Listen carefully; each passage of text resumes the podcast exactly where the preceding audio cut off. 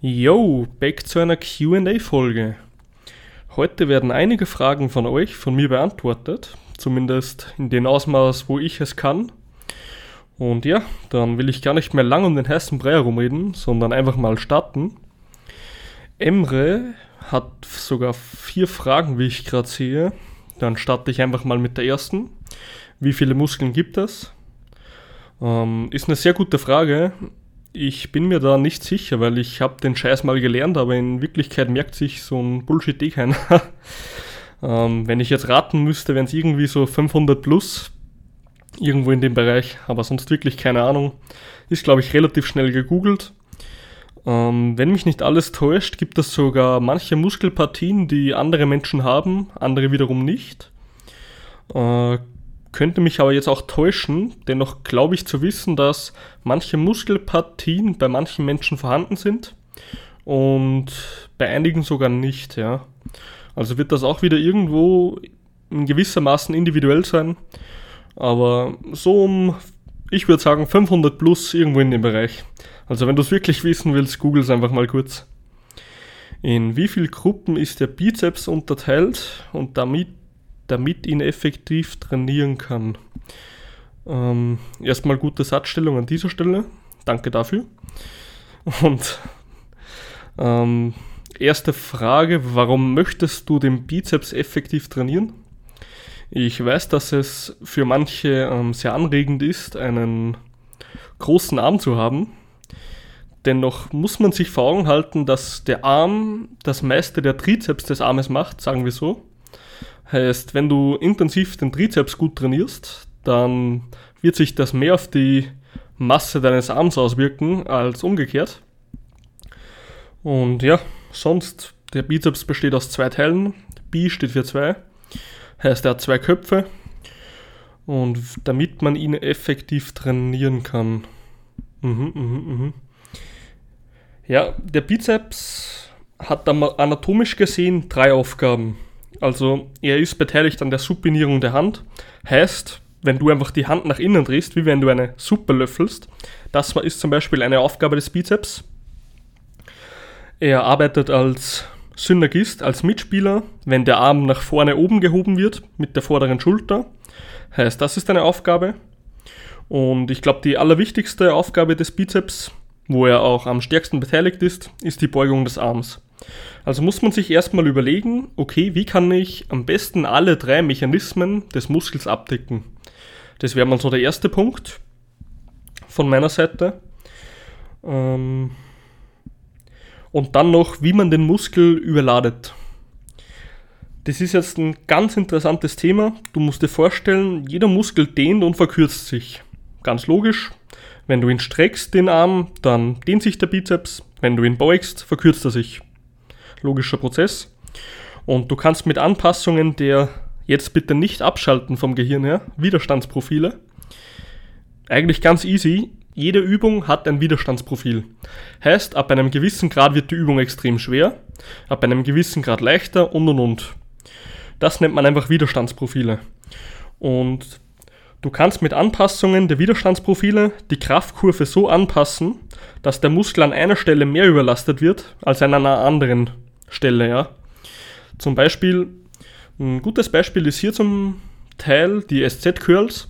Wenn du jetzt SZ-Curls auf einer Scott-Bank machst, dann wird der Muskel extrem in gedehnter Position überladen. Heißt, da wird er extrem gestretched und in der Endposition ist es eigentlich am leichtesten zum Beugen des Armes, ja. Und wenn du jetzt beispielsweise, muss ich selber kurz überlegen, weil ich beim Armtraining leider nicht so erfahren bin wie so manch anderer hier. Ähm, ich glaube, das dürften sogar bei Konzentrationscurls sein. Wenn du jetzt Concentration Curls machst, dann dürfte entweder Mitte oder ganz, ganz beim Peak der ähm, Bewegung dürfte das Widerstandsprofil am härtesten werden. Heißt, da zieht es wirklich in verkürzter, in verkürzter Position zieht es am meisten. Und so hast du erstens hast du den Teil in gedehnter Position überladen und den Teil in verkürzter Position überladen. Also, wenn man das Ganze jetzt nochmal zusammenfasst, du musst schauen, wie du am besten die Widerstandsprofile anpasst der Übungen und wie du jede ähm, Funktion des Muskels sozusagen verwendest. Genau, das wäre so eine Antwort von mir. Aber Bro, ohne Shit, ich bin da echt der Falsche, wenn es um Bizeps-Training geht, weil ich fast keine Arme trainiere. Also so viel steht mal fest. Ich bin hauptsächlich auf den Mains. Ich kann dir halt nur sagen, was ich so weiß von dem Ganzen. Aber ja, sonst Bizeps ist relativ ein kleiner Muskel, den darfst du ruhig mal auf eine RP10 nachgehen. Heißt, du darfst den mal richtig zerficken, ja. Das ist für den überhaupt kein Problem. Und ja, gib einfach Gas und vielleicht manche Intensitätstechniken. Hm, bist auf jeden Fall auf der safen Seite, ja. Dann dritte Frage von Emre. In wie viele Muskelgruppen ist der Oberschenkel unterteilt, damit ich weiß, wie ich ihn am sinnvollsten trainieren kann? Äh, Muskelgruppen generell ist es jetzt schwierig, weil man kann gesamte Muskelgruppen benennen oder wirklich die einzelnen Muskeln. Heißt, es gibt ja zum Beispiel den vorderen Oberschenkel, den Quadrizeps, der besteht halt aus vier Köpfen. Jetzt kann man natürlich sagen, das wären vier Muskeln, aber indem das du geschrieben hast, Muskelgruppen, würde ich jetzt einfach mal wirklich von den Gruppen ausgehen. Also ja, Oberschenkel, da gibt es den Quadrizeps, das ist der Beinstrecker, ist vorne am Bein, ist verantwortlich für die Beugung der Hüfte und für das Strecken des Kniegelenks. Ja. Dann gibt es noch die Beinbeuger, heißt Beinbizeps.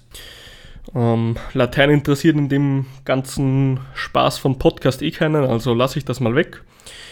Ja, Beinbizeps. Dann gibt es noch die seitlichen Stabilisatoren oder auch Abduktoren genannt. Abduktoren von Abspreizen.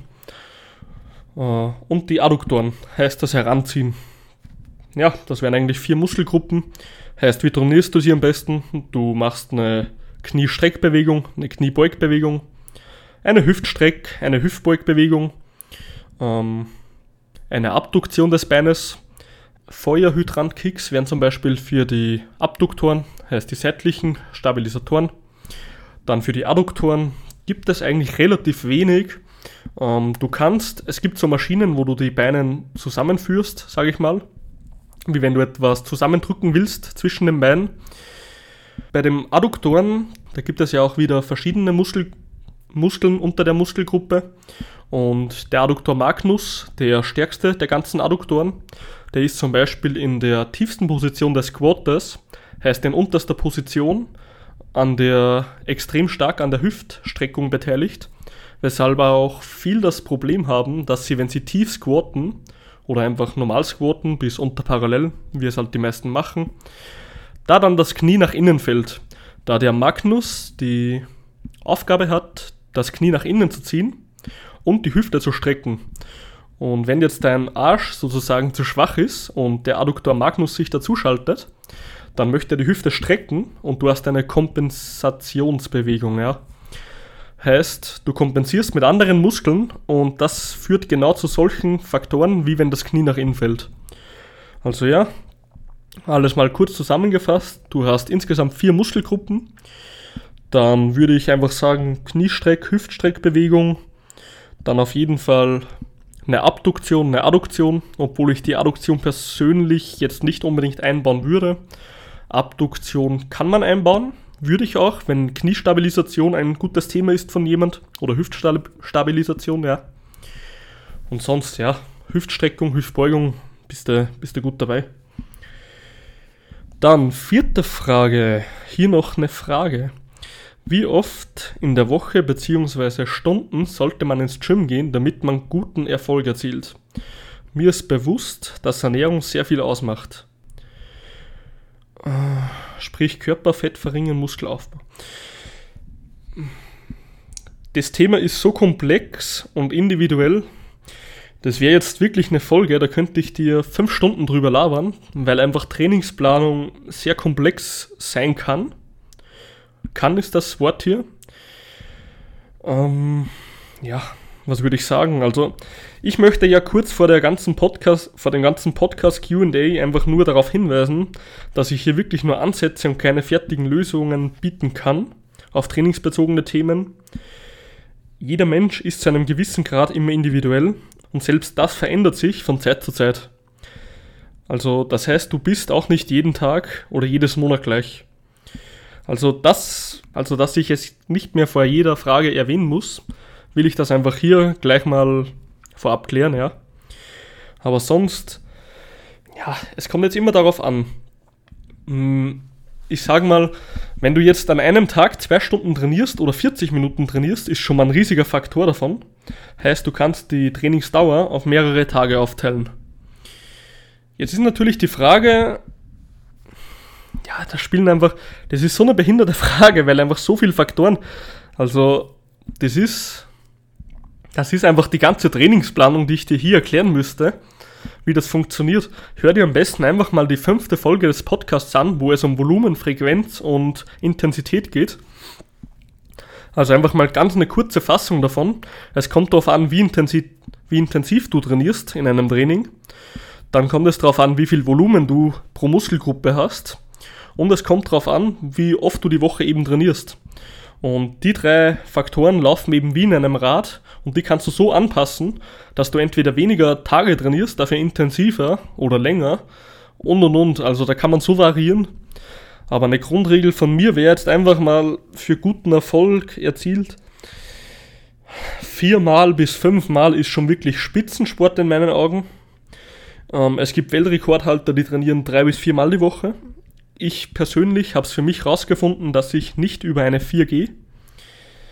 Ähm, ja, bleib bei drei bis vier Mal, dann bist du auf jeden Fall safe. Ähm, von der Dauer kann ich nur sprechen, das ist auch wieder sehr individuell, je nach Zielgestaltung. Aber mit ein bis eineinhalb Stunden, eher tendenziell eineinhalb, machst du nichts falsch. Ja. Also würde ich einfach mal so stehen lassen. Aber wie gesagt, da spielen so viele Faktoren rein.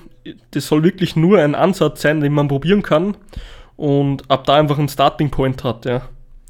Ich hoffe, ich konnte zumindest deine Fragen hier grundsätzlich beantworten. Und ja, dann gehe ich einfach mal rüber zur nächsten Frage. Jörg fragt, wie mobilisierst du die Brustwirbelsäule und hältst dabei die LWS stabil neutral? Ähm, wenn ich zum Beispiel eine Bridgewalk mach, möcht, machen möchte, knickt recht bald die LWS ein. Kennst du Cues, um direkt die BWS anzusteuern? Ich habe lang gebraucht, um ansatzweise ein Gefühl dafür zu bekommen, dass ich was mit der Brustwirbelsäule mache. Ähm, ist eine extrem interessante Frage, weil es tatsächlich sehr, in, also sehr kompliziert ist, die Brustwirbelsäule ohne die Lendenwirbelsäule zu mobilisieren, da sie natürlich in direkter Verbindung stehen, sowohl von Muskelgruppen als auch passiven Strukturen.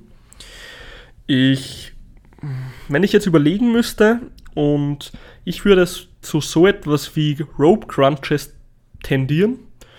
Also du nimmst einfach ein Rope von oben, ein Seil, hältst es mit so ein, mit den beiden Griffen an deinen Kopf und dann versuchst du wirklich einen Crunch zu machen. Heißt, du versuchst nur den, die Brustwirbelsäule sozusagen nach oben und nach unten zu schwenken und dabei das Becken bzw. die LWS so stabil wie möglich zu halten so solltest du ein bisschen ein Gefühl dafür bekommen, dass du wirklich nur die Brustwirbelsäule ähm, streckst und beugst, sozusagen.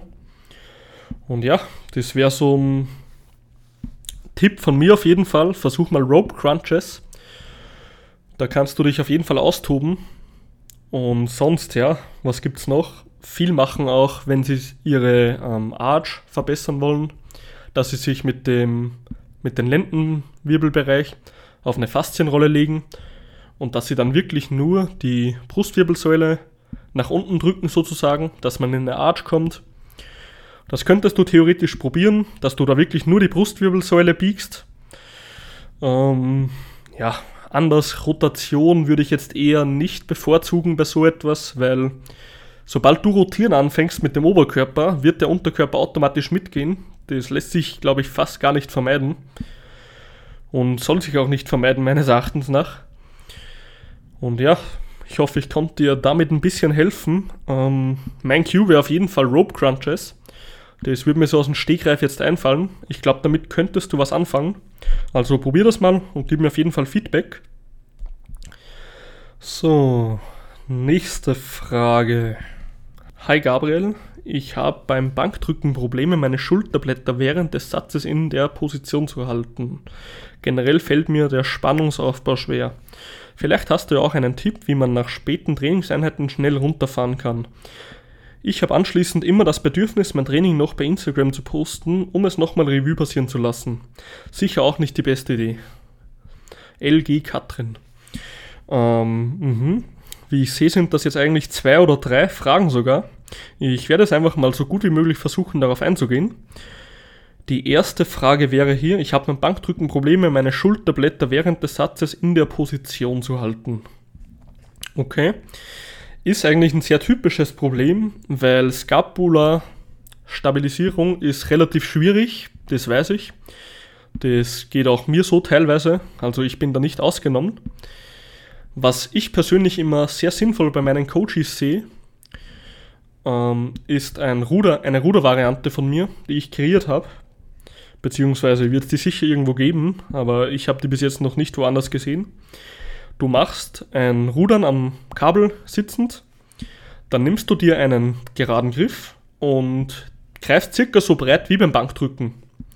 Jetzt ruderst du zum oberen Rücken sozusagen mit dem gleichen Griff wie beim Bankdrücken und du ziehst wirklich die Ellbogen nicht nach unten, sondern zum Körper und versuchst die Schulterblätter nicht auszulassen wie bei einem normalen Rudern.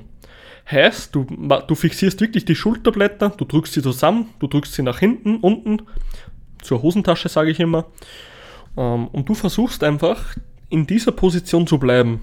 Heißt, du ziehst die Schulterblätter zusammen, dann ruderst du nach vorne, also du lässt die Arme nach vorne fallen, aber nicht den Latt. Ganz wichtig, die Schultern bleiben lockt. Und dann ruderst du wieder circa bis zum oberen Bauch, da wo du ungefähr beim Benchpress ablegst. Ja. Heißt, du setzt dich hin, tschack, breiter Griff wie beim Bankdrücken, gerader Griff, ruderst zum oberen Bauch und die Schulterblätter bleiben immer fixiert und dann ruderst du einfach. Hatte ich persönlich, das ist eine richtig gute ähm, Stabilisationsübung für die Scapula hatte ich persönlich gute Erfahrungen und sonst Außenrotation trainieren, Overhead Press, all das trägt zu einer guten Scapula-Kontrolle ein. Und ja, würde sich auf jeden Fall auf diese Art empfehlen in meinen Augen. Probier's mal aus und gib mir auf jeden Fall Feedback. Generell fällt mir der Spannungsaufbau schwer. Hm, da kommt es jetzt immer darauf an, was, was meinst du genau unter Spannungsaufbau? Spannungsaufbau kann unter vielen Umständen anders sein. Heißt, ein Spannungsaufbau in der Kette vom Bankdrücken ist um einiges anders als beim Deadlift. Wenn dir jetzt einfach generell Spannungsaufbau schwer fällt, auch im Deadlift, würde ich einfach mal sagen, teste es. Also versuch, dich so steif wie möglich zu machen. Äh, ein paar gute Cues dazu sind eben Pressatmung, wirklich tief einatmen, Bauch anspannen, Stimmritze verschließen und gegen die Stimmritze ausatmen. Dann ein Cue von mir noch, Versuch, den Lat anzuspannen, auf jeden Fall. Also das sollte bei jedem Tra Trainee, sage ich mal, Standard sein. Und ich sehe es immer wieder, das ist, das hört sich jetzt zwar mega behindert an, aber Leute verwenden immer zu wenig Beine und selbst in den Beinübungen werden zu wenig Beine verwendet. Wie meine ich das? Sie lassen immer, der Oberkörper wird steif gemacht als fuck und die Beine sind einfach nur da, dass sie sich mal strecken und dass sie wieder chillen, auf Deutsch gesagt. Und das ist für mich auch so ein riesiger Fehler. Ramm die Beine wirklich in den Boden und dann, wenn die richtig steif, wenn dein ganzer Körper steif ist, die Beine, der Latt, der Rumpf, alles, wenn alles angespannt ist, dann versuchst du erst wegzuheben. Aber da sehe ich einfach immer wieder, dass die Beine ausgelassen werden. Das ist ganz interessant, wenn ich zum Beispiel jetzt einen Deadlift mache und ich ramme mich richtig in den Boden mit den Beinen, dann merke ich einfach intensiv, also dann merke ich einfach, wie sich die Hantel von selber schon ein paar Zentimeter hebt, ohne dass ich versuche wegzuheben. Und das ist richtiger Spannungsaufbau. Also mach einfach mal die Punkte, die ich dir gesagt habe und gib mir da auf jeden Fall auch wieder Feedback. Ich hoffe, die Frage war jetzt auf Bankdrück, äh, Bankdrücken, auf Kreuzheben bezogen. Äh, sollte das nicht der Fall gewesen sein, ähm, send mir eine DM und ich werde nochmal darauf eingehen. Vielleicht, bla bla bla. Wie ich nach der späten Trainingseinheit schnell runterfahren kann. Hm. Das ist eine gute Frage, weil ich bin kein Sportpsychologe bzw. Psychologe. Ähm, das ist relativ schwierig. Also ich sage mal, psychisch ist ja jeder Mensch anders und da jetzt irgendwie eine Komplettlösung rauszuhauen, wäre irgendwie grob fahrlässig. Auch ohne eine Ausbildung zu haben, versteht sich. Aber ich spreche jetzt einfach mal für mich persönlich. Ich habe mir Routinen aufgebaut. Das ist zum Beispiel am Ende des Tages, wenn ich jetzt den ganzen Tag irgendwie gearbeitet habe, dann liege ich halt im Bett und ich weiß, dass es für viel nicht optimal ist, aber ich möchte einmal im Kopf ausschalten, genau wie du. Und ich sehe mir zum Beispiel einfach ein YouTube-Video an von irgendeinem Bullshit, was einfach unnützes Wissen ist, oder du weißt eh genau, was ich meine, Cartoon oder bla bla bla. Aber einfach irgendwas zum Runterfahren, zum Abschalten, zum Tagende, ja. Und das hilft mir immer extrem, dass ich einfach mal einmal nicht unter dem Druck stehe, ich muss lernen, ich muss besser werden, ich muss meine Trainees noch pushen, ich muss das noch anpassen und und und. Also einfach vielleicht eine Routine aufbauen, das jeden Tag machen und irgendwas, was einfach mal hirnlos ist, auf Deutsch gesagt, ja. Wo du einfach mal Kopf ausschaltest, wo du mal fernsiehst oder so. Genau, irgend sowas. Also kann sein, dass dir eine kleine Routine helfen kann. Mir persönlich hilft's. Probier es auf jeden Fall aus. Ich habe anschließend immer das Bedürfnis, mein Training noch bei Instagram zu posten, um es nochmal Revue passieren zu lassen. Ähm, ja, bei mir persönlich, ich bekomme die Videos immer von den ganzen Athleten per Drive oder WhatsApp. Also bei mir wird das eigentlich sowieso Revue passiert. Und das, da bekommen die halt Feedback, dann am Wochenende meistens. Ja, keine Ahnung, also wenn du jetzt die Videos deinem Coach sendest, vielleicht kannst du das verwenden oder so dass du es Revue, Revue passieren lässt. Und sonst, boah, ey, echt, ich hab, das ist einfach, das sind so eine Fragen, das sind so Fragen, ich hatte halt noch nie so ein Themengebiet, was auf dem Tisch lag. Daher kann ich dir einfach wirklich nicht die besten Tipps hier geben, ganz ehrlich. Da bin ich noch ein bisschen unqualifiziert dafür.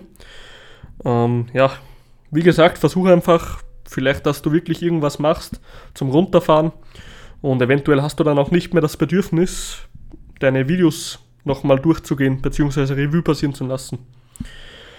Okay. Dann nächste Frage. Magda fragt, wie trainiert man am besten den Booty? Also Magda, das ist eine extrem gute Frage und eine extrem hochintellektuelle Frage. Erstmal danke dafür.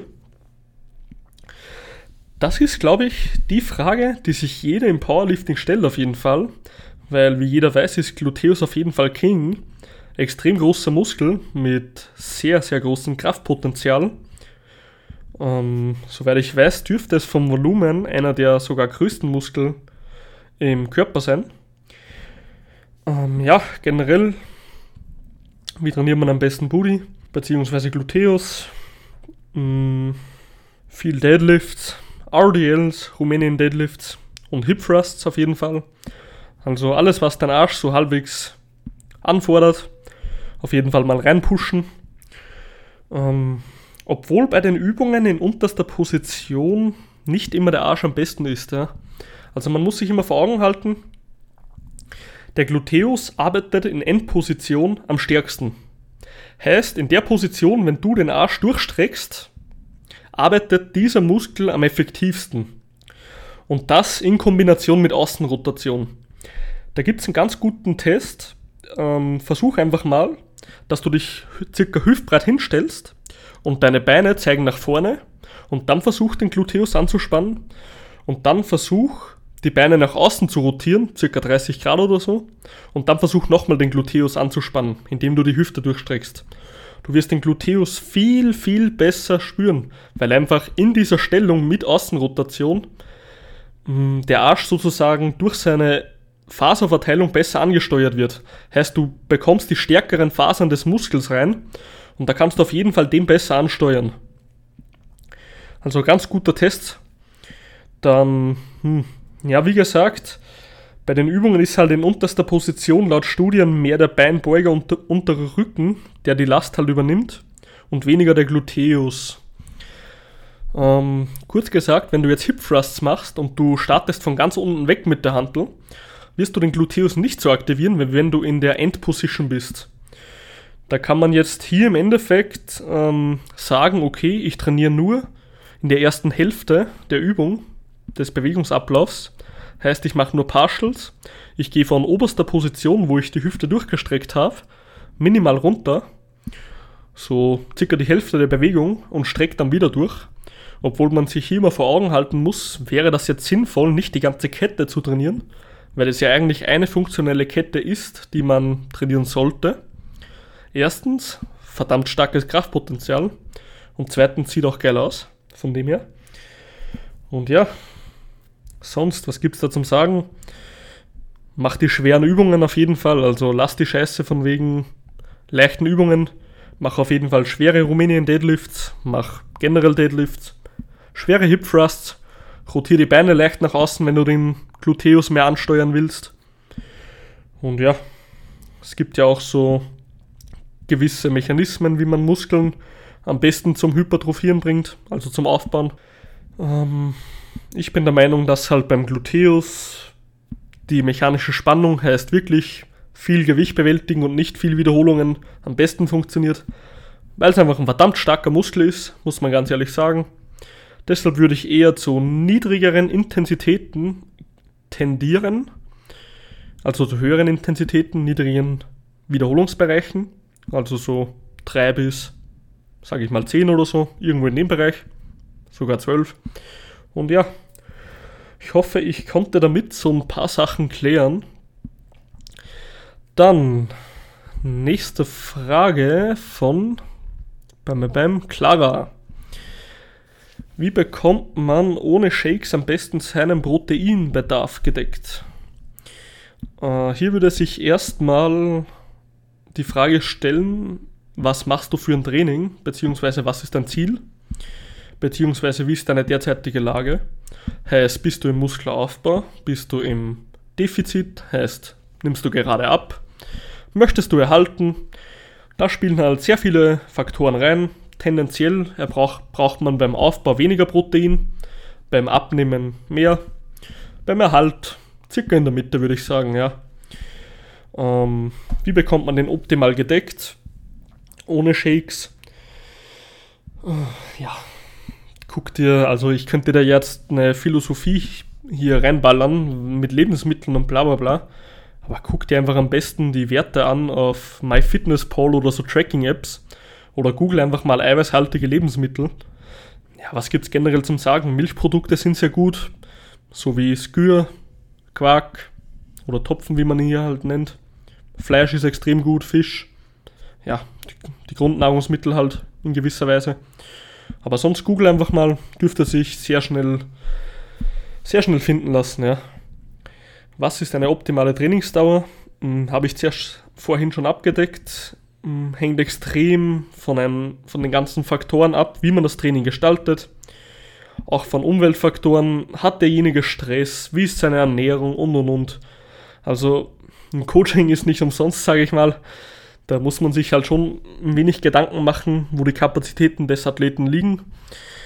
Generell würde ich sagen, starte mit ein bis eineinhalb Stunden, machst auf jeden Fall nichts falsch und taste dich einfach ran, was du verträgst und auch was in deinen Tagesrhythmus gut reinpasst. Es bringt dir nichts, wenn du jetzt drei Stunden trainierst, weil du sagst, es geht, aber dafür jeden Tag abgefuckt bist, weil du drei Stunden trainierst und keine Zeit mehr für nichts hast. Also in gewisser Weise muss das auch immer in den Tag passen und auch Spaß machen. Das ist auch so ein Faktor, der ist mir sehr wichtig. Ich glaube, den vergessen immer viel, dass das Training auch Spaß machen darf. Natürlich, wenn jetzt ich eine Übung mache und ich hasse die absolut, aber mein Coach sagt, hey, die Übung bringt dich weiter, ja, dann werde ich sie machen. Aber ich sage mal, 80 bis 90 Prozent vom Training sollten dir auf jeden Fall Spaß machen. Okay, aber sonst ein bis eineinhalb Stunden für den Anfang und dann einfach rantasten, was du verträgst, was dir auch gut tut von der Psyche und was du vom Muskelkater aushältst, sage ich mal, ja. Dann Frage von Valerie. Was sind Dinge, die deiner Meinung nach keiner machen soll, aka nicht sinnvoll, sinnvoll sind im Training. Keine Ahnung, auf was genau bezogen. Das ist eine sehr subjektive Frage. Also generell, ja, für mich ist es halt einfach zu reden, weil ich in meiner Bubble bin. Ich weiß halbwegs, was ich tue, sage ich mal, aber das auch wieder sehr subjektiv betrachtet. Jeder Coach hat ja gewisse Sachen, auf die er sehr gern zurückgreift und die in seiner Philosophie einfach gut sind, ja. Bei mir zum Beispiel im Coaching, ich setze sehr viel, beziehungsweise bin ein Verfechter von Freihandeltraining. Ich finde es einfach viel umfangreicher, gesünder zum Teil und so weiter. Ab und zu eine Maschine haue ich auch mal rein, aber eher wenig, muss ich sagen. Also, so Fragen sind immer eher subjektiv, wenn man gefragt wird. Da ich nur meine Erfahrungswerte teilen kann, aber ich würde sagen, ja, stay with free weights auf jeden Fall. Potenzial ist sehr viel größer drauf zu packen. Natürlich ist auch für die Gelenke vorteilhafter, da es dich besser zentrieren lässt, da du eine gewisse Freiheit hast, ja, und Koordination der Muskelgruppen des Körpers bzw. die Rumpfkraft ist natürlich auch A und O bei Freihandeln, was gestärkt wird. Aber wenn es rein um Aufbau geht, sage ich mal, jetzt wirklich rein um den Muskelaufbau, dann kannst du auch gerne auf Geräte zurückgreifen. Ist halt auch überhaupt kein Problem. Ich persönlich bin kein Freund davon, muss ich ganz ehrlich sagen. Ich sehe meine Philosophie mehr am Freihandel, im schweren Training. Aber wie gesagt, das ist eine sehr subjektive Frage. Ich kann wirklich nur beantworten, wie ich es meines Erachtens nach, meine Erfahrungswerte nach getestet habe und wo ich auch Erfolg erzielt habe. Bei mir bzw. bei anderen Leuten. Und ja, das wäre so meine Antwort. Stay with free weights. Machst du nichts falsch. Beziehungsweise wenn du die Ausführung richtig machst, versteht sich. Ich habe ja schon Misshandlung von Handeln gesehen zum Teil. Aber das soll erstmal ein anderes Thema sein. So, da was ist der Unterschied zwischen Frauen und Männern beim Training? Ob Frauen zum Beispiel weniger Gewicht verwenden sollen, fragt Clara. Ähm, ist ein sehr gutes Thema. Du solltest dir die letzte Podcast-Folge anhören. Da habe ich mit der Victoria über Frauen und Männer im Krafttraining gesprochen. Ich bin mir nicht mehr sicher, ob genau dieses Thema aufkam, aber du kannst ja mal reinhören. Vielleicht wurde das aufgegriffen. Ähm, wenn es jetzt rein um die Frage geht, ob Frauen bzw. Männer weniger Gewicht als Männer weniger Gewicht verwenden sollen, dann auf jeden Fall nein. Du sollst genauso hart trainieren, wenn nicht sogar härter, weil ich kenne Frauen, die trainieren um einiges härter und schwerer als so manche Männer. Also ich bin immer sehr unvoreingenommen, wenn ich eine Athletin bekomme ins Coaching. Finde ich immer recht cool. Und ja, auf jeden Fall draufpacken. Gewicht genauso wie der andere, steiger dich, wo es geht. Leider Gottes muss man halt sagen, dass Frauen in den meisten Fällen genetisch benachteiligt sind. Männer haben einfach die gewissen Hormone etc. für Kraft- bzw. Muskelaufbau, dass das effektiver ist. Ähm, aber sonst, wenn du ordentlich trainierst, Gas gibst, die Grundprinzipien, sage ich mal, einhältst, dann wirst du auf jeden Fall erfolgreich und kannst auch extrem gut draufpacken.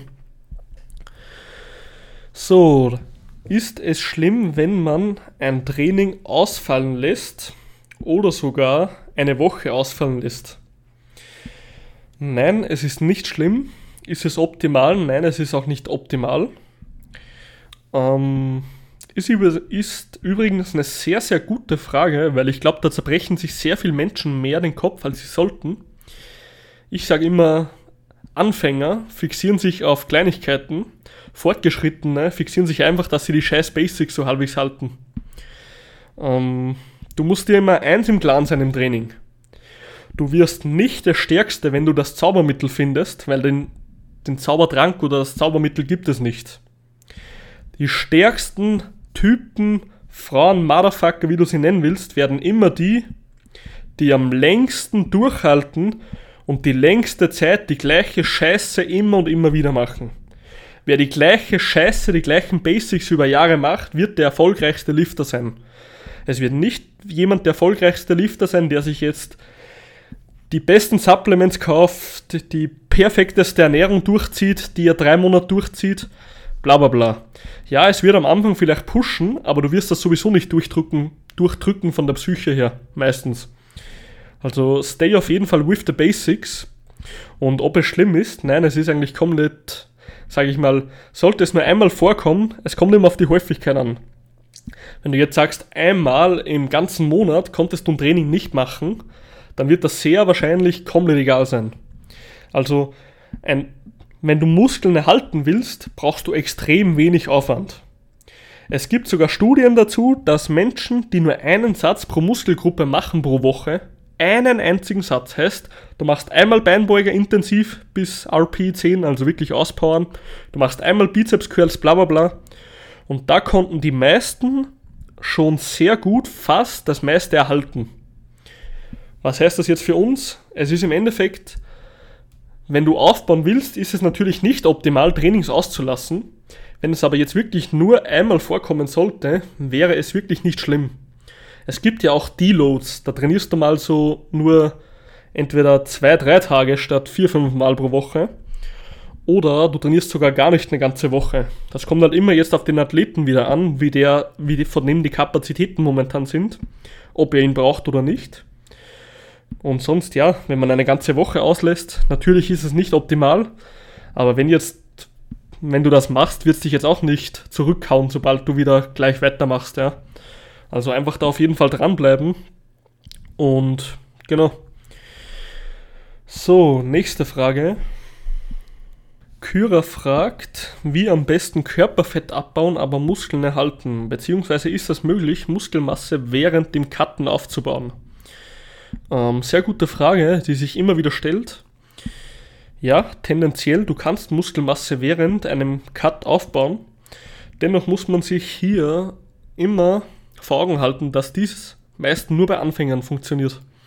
Heißt, sobald du wirklich ins Training startest, so in deinem, würde mal sagen, ersten Jahr, kannst du auch abnehmen und effektiv Muskeln aufbauen während dem Cut. Ähm, tendenziell kannst du Muskeln eher sehr schlecht bis gar nicht aufbauen, wenn du schon, sage ich mal, eine Weile trainierst oder sogar fortgeschritten bist. Ähm, was übrigens nichts mit der Trainingsdauer zu tun hat, ob jemand fortgeschritten ist, weil ich sehe teilweise Leute, die einen Schlaganfall beim Bankdrücken bekommen, obwohl sie schon vier Jahre trainieren. Also Grüße gehen raus an dieser Stelle. Und sonst, ja, ist es möglich zu erhalten. Erhalten würde ich sagen, kannst du halbwegs. Man muss sich natürlich, die sind, es kommen, es spielen so extrem viele Faktoren in das Ganze. Kannst du wirklich alles optimieren von wegen Schlaf, Ernährung, Supplementation, ähm, Meal Timing und und und? Dann wirst du natürlich tendenziell die Muskelmasse besser erhalten können, als wenn du jetzt nur abnimmst und, sage ich mal, die anderen Faktoren nicht perfekt einhalten kannst. Ja. Tendenziell würde ich sagen, du kannst sie erhalten, ja. Mm, ein wenig würde ich aber immer sagen, dass du verlieren wirst. Das kommt natürlich auch immer auf den Cut an. Wenn du jetzt sehr rapide runtercuttest, wirst du tendenziell Muskelmasse mit Sicherheit verlieren. Wenn du jetzt eher langsam runtercuttest, wird sich, das, wird sich die Masse eher erhalten. Da muss man aber immer differenzieren, was ist dein Goal auf Langzeit, weil wenn du jetzt runtercuttest auf, sage ich mal, ein Kilogramm, ein Kilogramm pro Woche als, kommt natürlich auch auf dein Gewicht an, weil du jetzt 60 Kilo wiegst und du nimmst ein Kilo pro Woche ab, dann ist es natürlich extremst heavy. Wenn du jetzt 90 Kilo wiegst wie ich, dann ist es auch noch sehr knackig, sage ich mal, aber es ist auf jeden Fall vertragbar.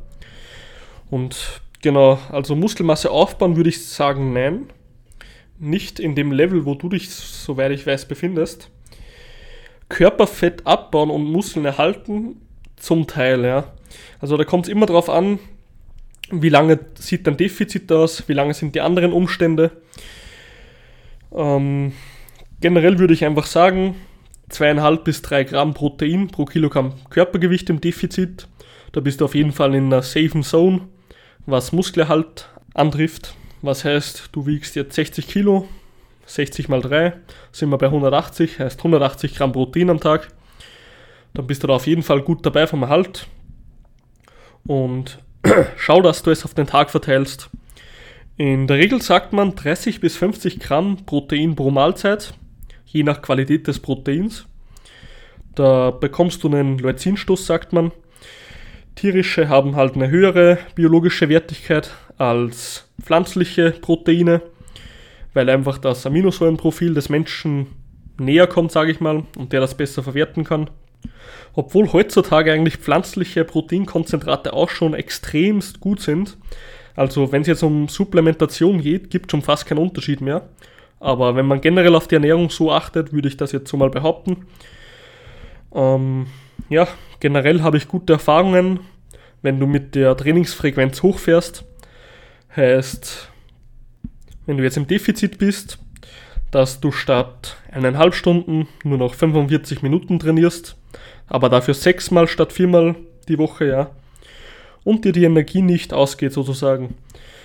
Ähm, persönlich würde ich generell sagen, dass vier bis fünfmal pro Woche wirklich schon Spitzensport ist, wie angesprochen. Weil ich sehe einfach hier die Regenerationskapazitäten der, sage ich mal, Athleten einfach nicht, dass jetzt du sechs, sieben Mal die Woche wirklich gut trainieren kannst. Ähm, tendenziell würde ich sagen, wenn ich jetzt so im 1 bis 2 Stunden Style programme und halt die Variablen anpasse, dass sie sitzen, würde ich selber nicht über viermal gehen, bei meinem Körper jetzt. Andere können natürlich vier bis fünf oder sogar sechsmal auch sehr gut vertragen. Ich persönlich vertrage es nicht.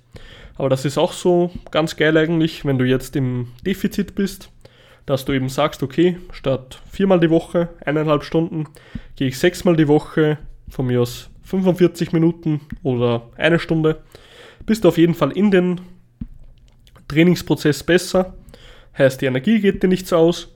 Du verbrennst tendenziell mehr Kalorien, weil du dich mehr bewegst, nicht nur im Gym, sondern auch zum Gym und und und. Also das bietet relativ viel Vorteile. Und ja, einfach Protein aufrechterhalten auf jeden Fall. Wenn es dir egal ist, ob du wieder schnell in eine Aufbauphase kommen willst, weil das halt natürlich tendenziell für den Aufbau von Muskelmasse gut ist, wenn du in einem Überschuss bist, dann würde ich dir einfach raten, wenn dir das egal ist, langsam zu cutten, um möglichst viel Muskelmasse zu erhalten. Und genau, ich hoffe, ich konnte damit auf jeden Fall deine Frage auch beantworten. So, und dann noch kurz drei Fragen vom Tobias. Was machst du neben dem Coaching noch, also beruflich? Derzeit bin ich noch Maschinenbautechniker hauptberuflich. Jetzt, wo die Gyms wieder aufsperren, äh, möchte ich entweder dieses oder nächstes Jahr mich auf jeden Fall komplett auf das Coaching fixieren und selbstständig machen, also hauptberuflich. Da kommt es aber jetzt noch auf die Faktoren an, von wegen Fitnessstudios, bleiben die auch wirklich geöffnet oder nicht. Das wäre mir persönlich ein Anliegen, weil die meisten Athleten oder Klienten, wie man sie alle nennen will, trainieren eigentlich in Studios und das fuckt halt schon ab, wenn man kein Studio zur Verfügung hat. Wie viele Personen hast du im Coaching? Und sind sie alle Powerlifting-Athleten? Ähm, ich habe jetzt gerade acht Personen, die ich aktiv betreue. Ähm, ein paar Personen betreue ich passiv. Hört sich jetzt vielleicht blöd an, aber für die mache ich kein, sage ich mal, intensives Coaching. Die haben halt einen Plan und mit denen wird sich halt tendenziell ab und zu einfach mal wieder abgesprochen, wie alles aussieht und so weil ich momentan nicht die Kapazitäten hatte, mehr Leute aufzunehmen, da ich auch meinen ganzen Coaching-Prozess noch etwas effizienter gestaltet habe, beziehungsweise optimiert habe für die Athleten. Also ich habe da Videos etc. eingebaut, Beschreibungen und und und. Also das ist auf jeden Fall viel besser für die Athleten, die trainieren. Und ja, jetzt wird auf jeden Fall eine Zeit kommen, wo meine Kapazitäten wieder steigen. Und da werden wir einfach sehen, was sich tut. Und sind sie alle Powerlifting-Athleten? Nein, tatsächlich habe ich keine Powerlifting-Athleten derzeit. Ähm, es ist aber ganz interessant, weil ich eigentlich die, die ich trainiere, genau wie Powerlifting-Athleten behandle, weil sie auch zu mir gesagt haben, hey, ich möchte eigentlich Kraftfokus gehen, hauptsächlich. Ich habe auch so ein, zwei dabei, die halt rein gesundheitlich Sport trainieren. Aber die meisten, die bei mir trainieren, wollen halt wirklich so mal Gewicht auf die Stange bringen. Und die werden eigentlich genauso behandelt wie Powerlifting-Athleten, weil sie auch zu mir mal gesagt haben, okay, vielleicht in Zukunft mache ich mal einen Wettkampf, aber zurzeit möchte ich auf jeden Fall nur mal so trainieren. Und ja, ich hoffe, das konnte deine Frage beantworten. Also direkt Wettkämpfer noch nicht, aber tendenzielle Wettkämpfer habe ich schon, ja. Also das ist, ist eigentlich ganz cool. Was war dein höchstes Total bislang? Für die, die es jetzt nicht wissen, Total heißt einfach, was du in einem Peak, also in einem Wettkampf hattest. Da addierst du, du hast ja beim Powerlifting die drei Disziplinen, Squat, Bench, Deadlift und da hast du jeweils drei Versuche und die besten Versuche, die auch gezählt wurden, die du geschafft hast sozusagen, werden zusammengezählt und das ist dann ein Total. Mein Total war das Beste bis jetzt 525 Kilo. Setzte sich zusammen aus 220 Kilogramm Deadlift. Das war, da konnte ich aber meines Erachtens noch ein bisschen was draufpacken. Ich glaube so 5 bis 10 Kilo. Ähm, war einfach die Versuchsauswahl ein bisschen zu niedrig angesetzt. Dann hatte ich eine Bench mit 120 Kilo, wo die, der Drittversuch mit 130 ein Fail war. Bei der Bench bin ich ziemlich schwach, muss ich sagen. Da habe ich mich auch gleich mal überschätzt. Ähm, wären aber tendenziell 125 gegangen, glaube ich. Und 185 bei der Beuge. Beuge ist immer die erste Disziplin. Und jeder, der das Video von mir gesehen hat, der hat auch gesehen, dass die Beuge eigentlich so easy war. Da wären auf jeden Fall so 195 bis 200 auf jeden Fall drin gewesen. Aber im Endeffekt ist es egal, ist eine Weile her. Und im nächsten Peak wird es auf jeden Fall mehr. Also, ja, geben wir auf jeden Fall Gas. So, ich hoffe, ich konnte eure Fragen hier größtenteils beantworten. Ich bin auch immer ein bisschen abgeschweift, ich weiß. Aber ich finde es immer ganz interessant, die Sachen auf aufzuklären, statt einfach nur eine stumpfe Aussage zu tätigen. Und ja, ich hoffe, ich konnte euch damit weiterhelfen und schaltet einfach bei der nächsten Folge wieder ein. So viel sei schon mal versprochen. Es wird einer der lustigsten Folgen, die ich je gedreht habe. Also die zwei Jungs, mit denen ich da in meinem Aufnahmeprogramm war. Das waren auf jeden Fall zwei richtig coole Typen. Und ja, schaltet auf jeden Fall ein und ciao.